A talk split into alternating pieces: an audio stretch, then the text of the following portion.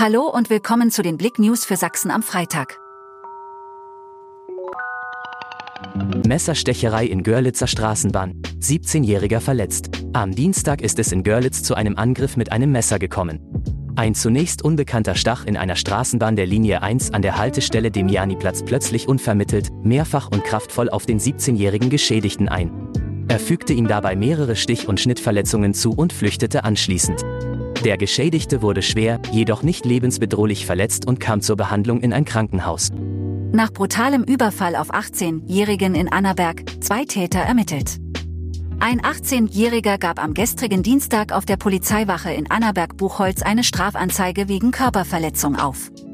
Der Heranwachsende war am späten Nachmittag des vergangenen Sonntags durch zwei zunächst unbekannte Täter am Busbahnhof sowie in einem angrenzenden Park geschlagen, getreten und mit roher Gewalt zu Boden gebracht worden.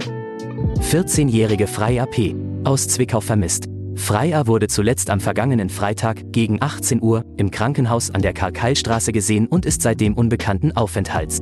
Die 14-Jährige ist 1,60 Meter groß und schlank. Sie trägt mittellanges, rot-schwarzes Haar und war zum Zeitpunkt ihres Verschwindens mit einer schwarzen Leggings, einem dunklen Top und weißen Krankenhausschuhen bekleidet.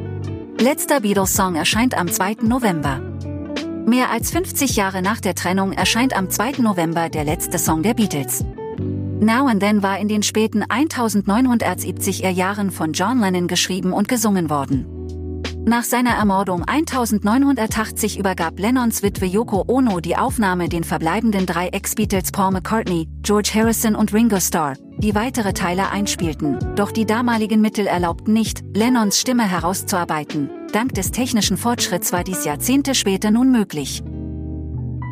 Danke fürs Zuhören. Mehr Themen auf blick.de